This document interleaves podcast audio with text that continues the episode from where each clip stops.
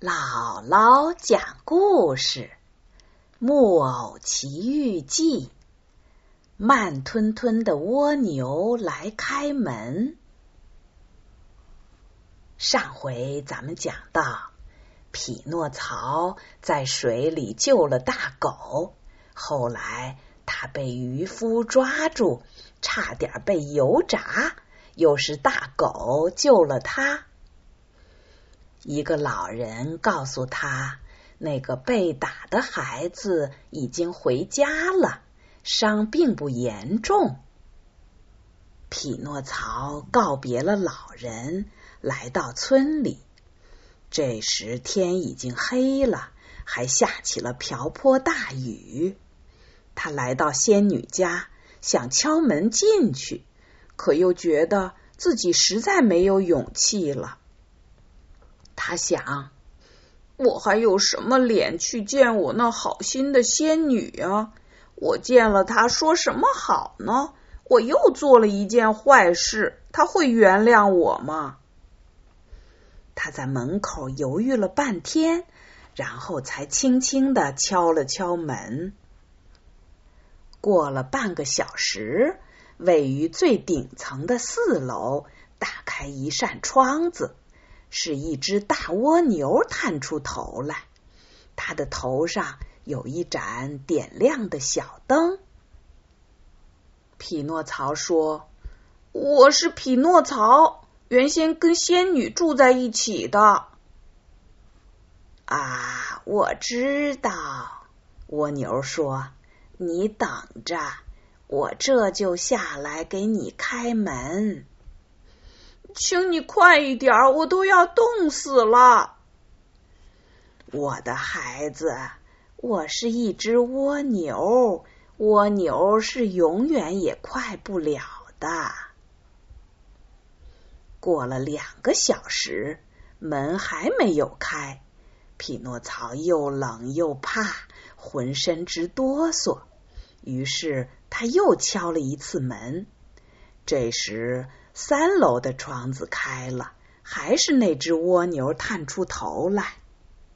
别着急，我的孩子，他不急不忙的在窗口回答：“蜗牛是没有办法快起来的。”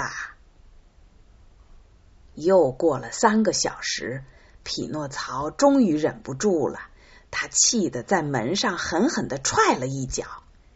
这一脚踢得太用力了，他的半条腿都插到门里去了。他想拔出腿，可用上吃奶的力气也没有拔出来。可怜的匹诺曹，整个下半夜就这样，一条腿夹在门板里，一条腿站在地上。到天亮时，门终于开了。蜗牛花了整整九个小时才走下四层楼。这时他已经走得气喘吁吁了。他说：“仙女睡了，不让人叫醒她。”匹诺曹说：“那你给我拿点吃的来吧，我都快饿死了。”然后。又过了整整三个半小时，匹诺曹才看见蜗牛顶着个银托盘回来，托盘上有一个面包、一只炸鸡和四个熟透了的杏子。蜗牛说：“这是仙女特意为你准备的早饭。”匹诺曹。拿起面包，张嘴就要吃，可发现他们根本不能吃。原来这面包是用白石粉做的。再看看炸鸡，是用厚板纸做的。